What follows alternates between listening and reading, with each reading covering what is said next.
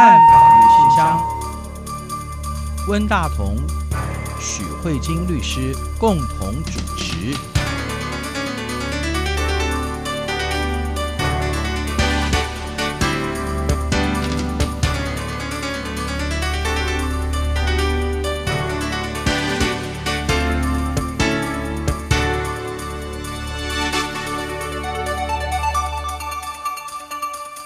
各位听众好，这里是中央广播电台两岸法律信箱，我是温大同。听众朋友大家好，我是许慧晶许律师。许律师，香港的话题还是我们大家非常非常关注的哈。我想，许律师，您作为一个律师，您特别关心的大概就是法律的问题。那我们过去在节目当中也谈过好几个关于香港的法律问题嘛，哈，是。那么。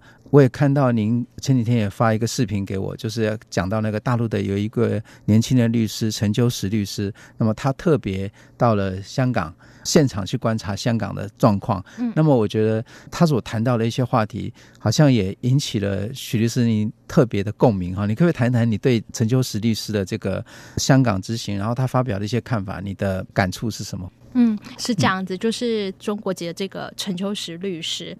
我觉得他有一点让我蛮感动。他说，香港第一次六月十二号的游行是百万人的大游行。嗯、那他在中国看新闻的时候，他说，不管是什么原因，有发生一个百万人的游行，全世界嗯三十几个国家、四十几个国家的记者都到场。那他就很认真的去看这里面到场的记者里面有没有中国的记者，结果他发现没有。哦，是。嗯、他就心里想，为什么这么大的几乎是世界界性的新闻，对，那时候被封锁掉了，被中国封锁掉了。对，对，那他就觉得说，先不管发生什么事情，嗯、他觉得怎么会在这样一个历史性的时刻，嗯、中国缺席了？是。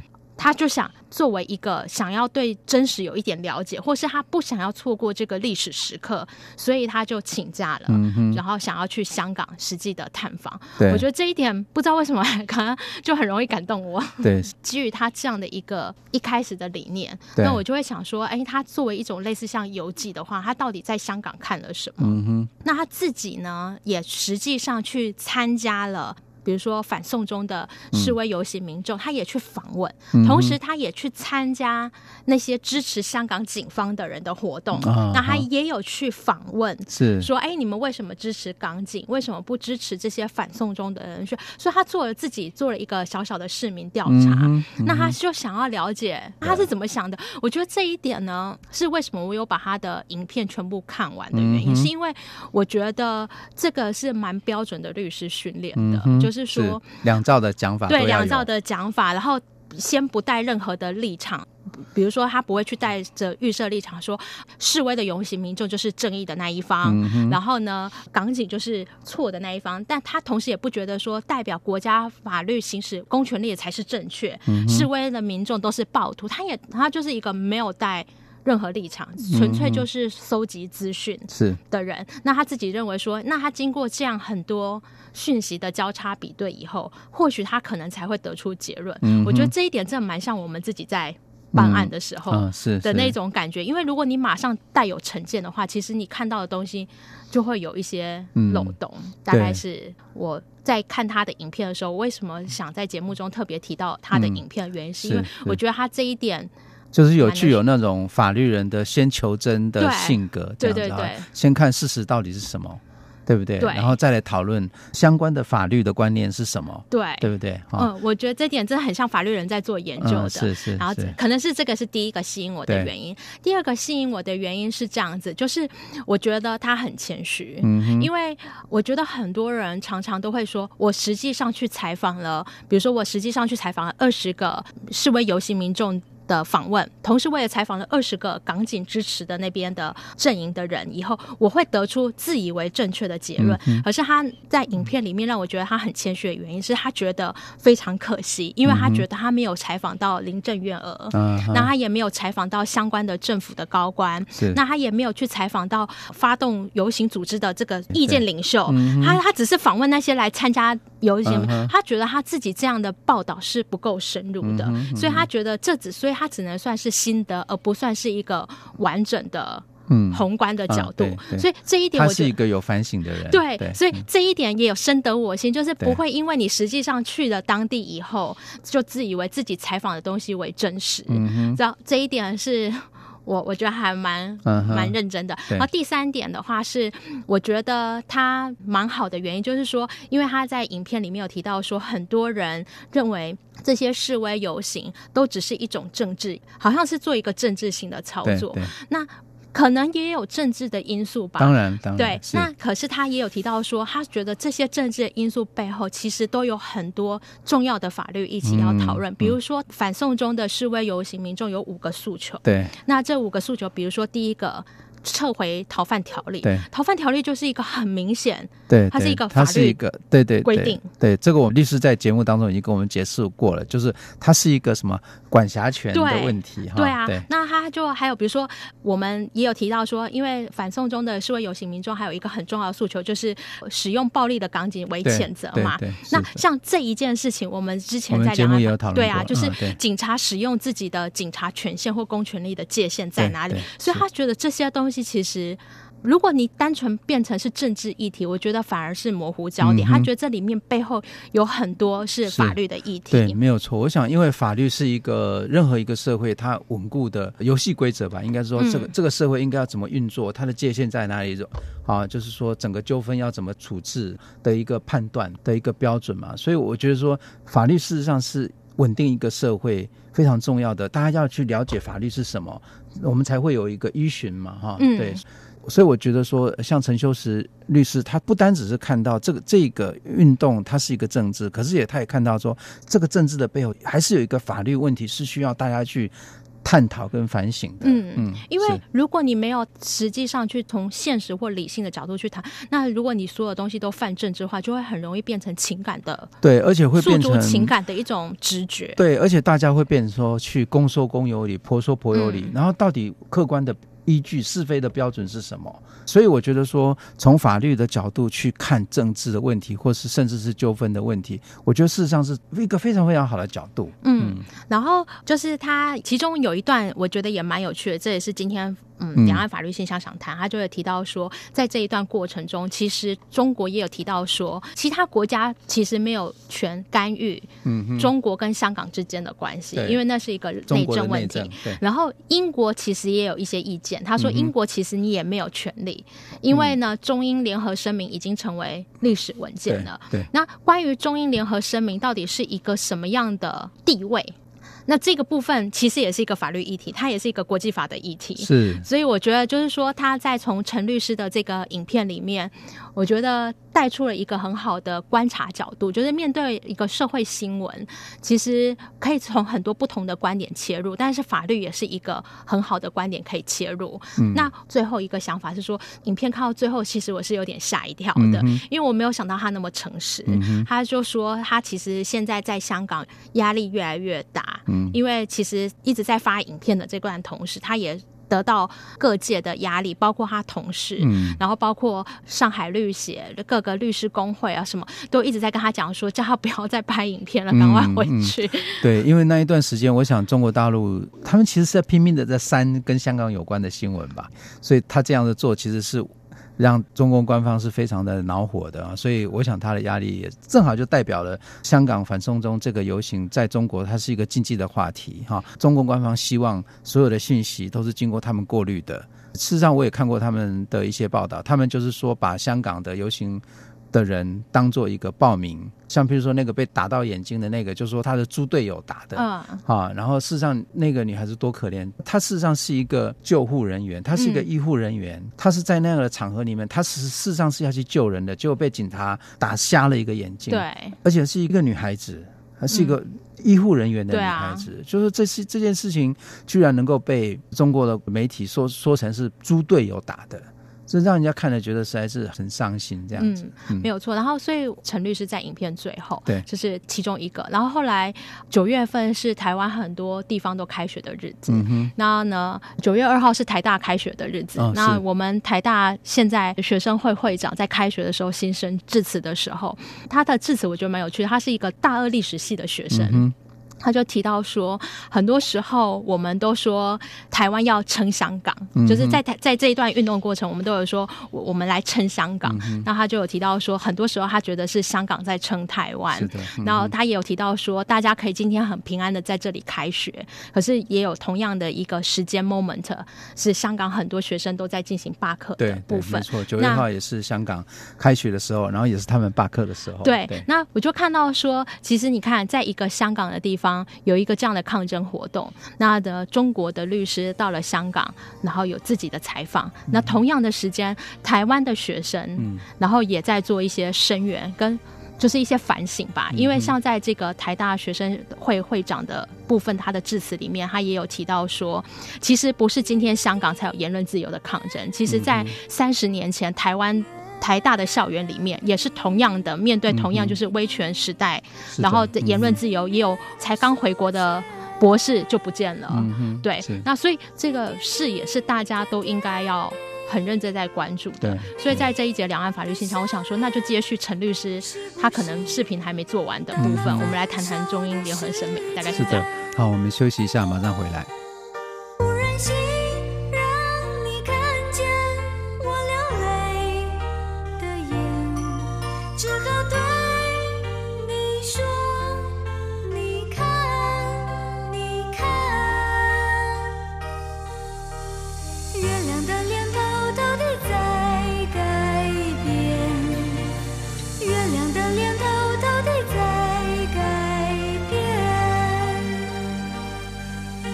这里是中央广播电台两岸法律信箱，我是温大同。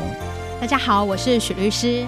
我想那个中英联合声明，事实上我有看到一个新闻的话，就是英国外交部其实在前一段时间他也声明指出哈，就是说英国方面他非常的关注港人对于反送中条例的这个抗争，所以他们要重申中英联合声明当中中国的承诺。我们事实上也知道，就是说中英联合声明它当然是一个国际的条约，嗯。我觉得很有趣啊，就是说中国曾经表达过好多次，就是说中英联合声明它其实只是一个历史文件。对，中英联合声明其实我们知道一九八四年签的，嗯，过去也没有多久，而且你透过这个中英联合声明，所以才得到了香港的主权的转移嘛，嗯，你得到了这个好处。可是当初签约的时候，你有一些承诺，对不对？对，比如说五十年不变，或者香港的什么什么制度都不变，嗯，可是你现在却改变了。这个承诺你居然可以不信守吗？国际条约可以这样不信守吗？我就都当人家觉得有一点奇怪哈。我的意思是说，英国说你要信守呃中英联合声明，可是中国部分人说呃中英联合声明已经过去了，这就变成一个叫做什么公说公有理，婆说婆有理的的一个状况。那到底国际条约是怎么一回事？签订的双方有必要信守条约吗？那如果有这些冲突，有能够达到？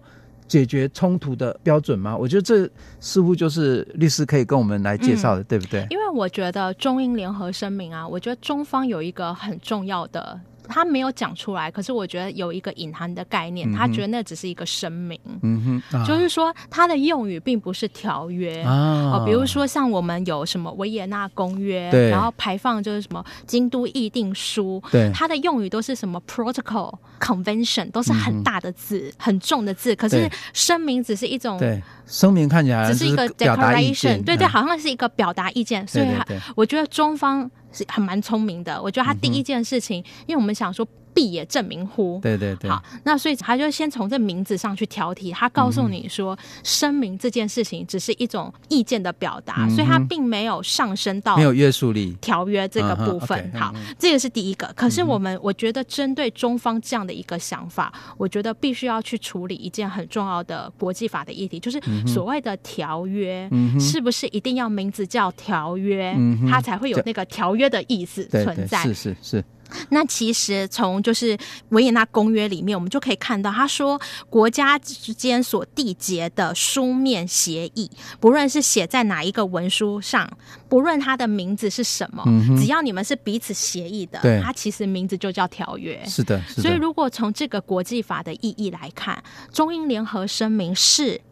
有中方的代表签字的，中方就是赵子阳，赵子阳。总理赵子阳。对，然后英国的话是那时候的首相柴契尔夫人。对，而且他们不是只有两个国家元首签章，嗯、他们当初都还有见证人在场的，然后就是很慎重的写了一本英文的跟中文的合约，嗯、然后都有签名。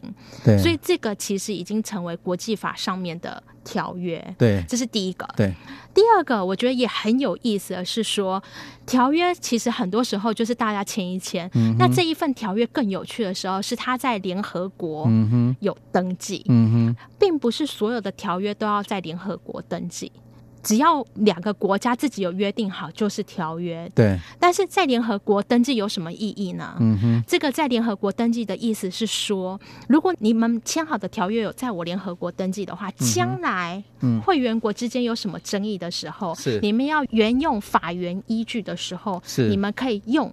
那个条约是。来主张你的权利，是可是如果你没有在联合国登记的时候，嗯、你就不能说哦，我依据某一个条约啊，他应该要对我做这样的履行，是，你就不能在联合国里面主张。哦、是，所以许律师，你的意思就是说，当初一九八四年在签这个中英联合声明的时候，不但有中国的国务院总理赵紫阳跟英国的首相他们两个去签约，嗯。啊，而且我我们都还记得。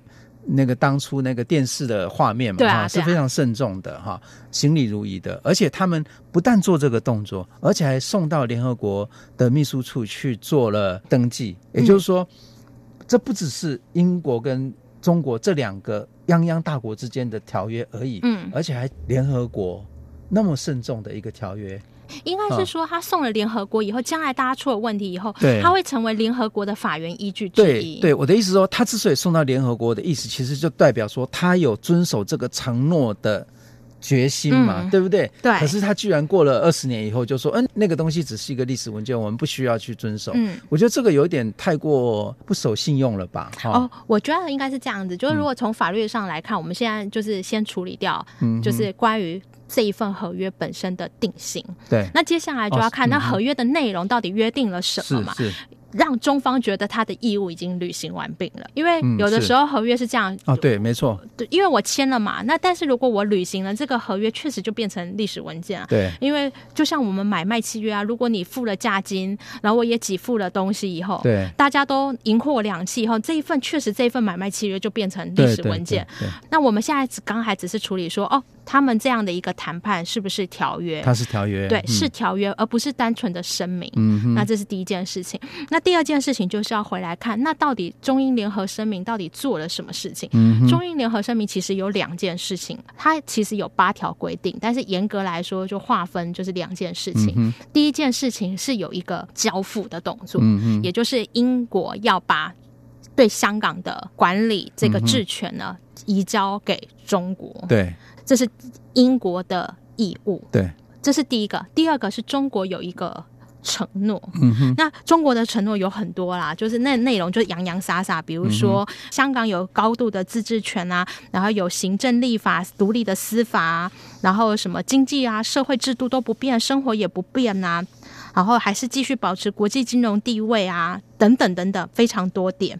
那其中有一个说，上述的方针跟政策将在五十年内都不变，嗯哼，这个是中国的承诺，对。但是最有趣的是，我们通常在合约啊，如果一般人在这个其实不是只有国际法，这是所有的基本的法律。就是当所有的听众朋友你们在写合约的时候，做了很多承诺，接下来就要问：那如果不履行承诺呢？嗯嗯，嗯有什么违反的法律效果？嗯嗯、这是一件非常重要的问题，在我们生活中，就是那如果你不做呢，是怎样？违约金多少？对，没有法则。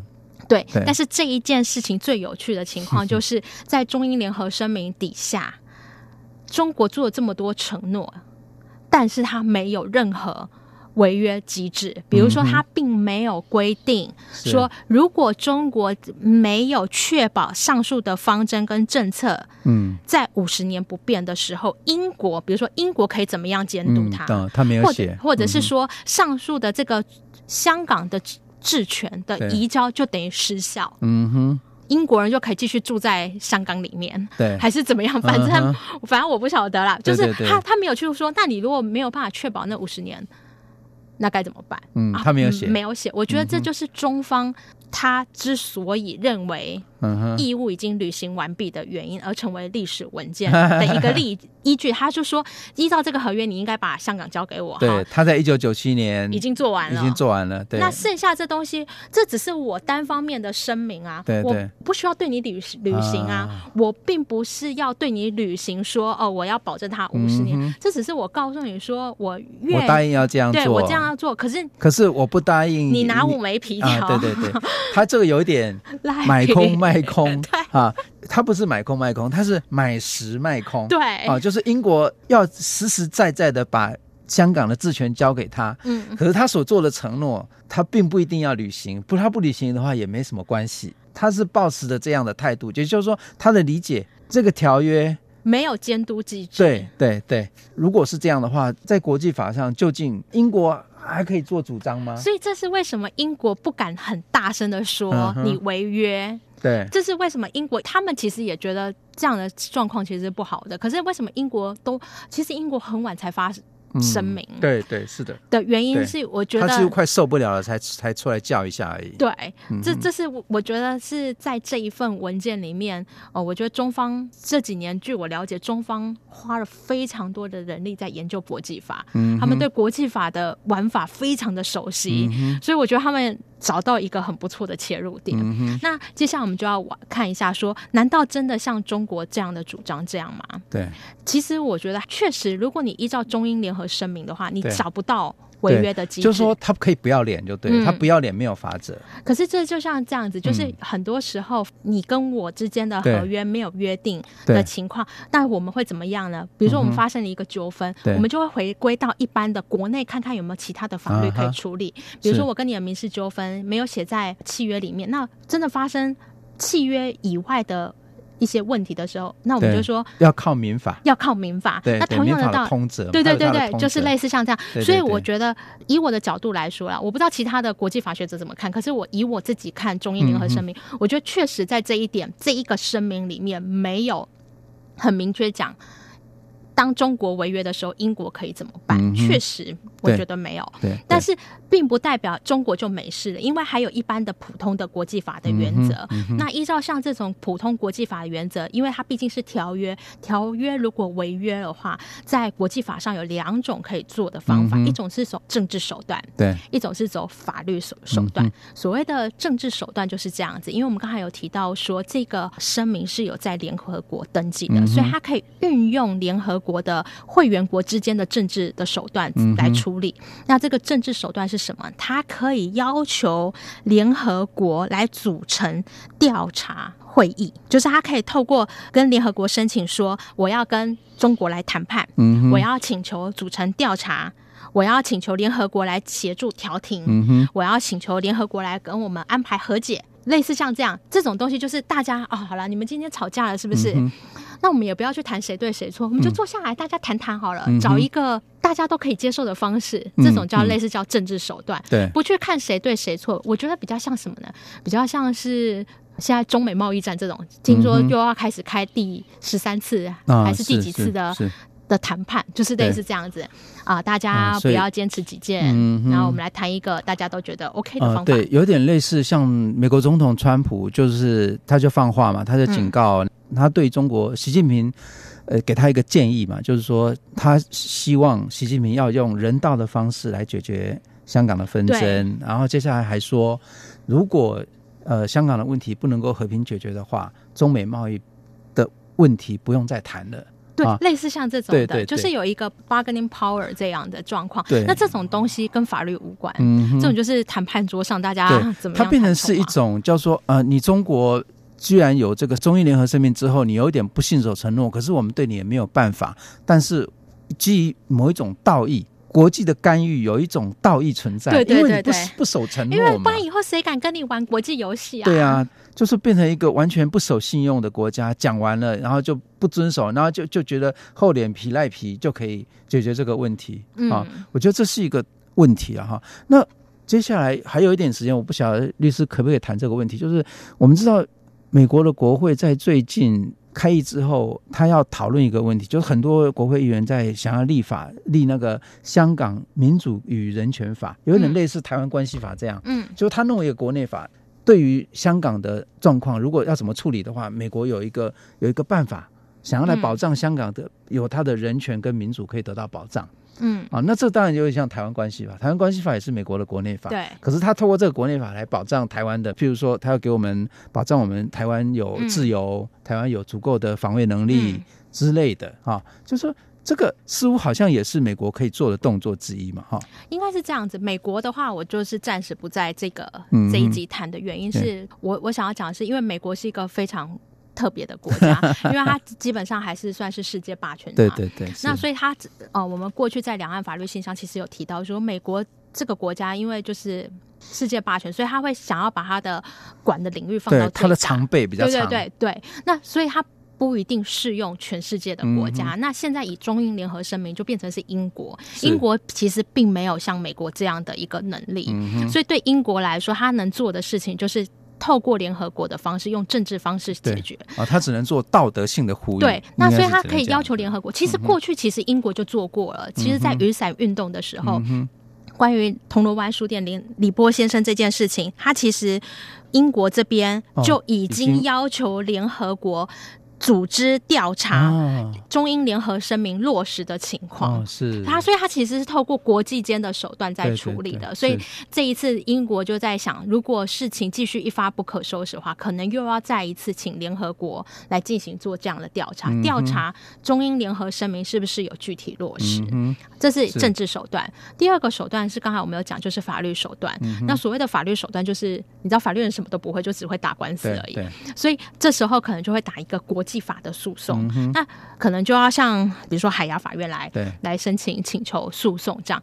不，只不过我觉得这个机会不大。对，因为在国际法的原则之下，如果要打官司，不是今天英国去提说哦，我今天要告中国违反中英联合声明，嗯，这个前提是。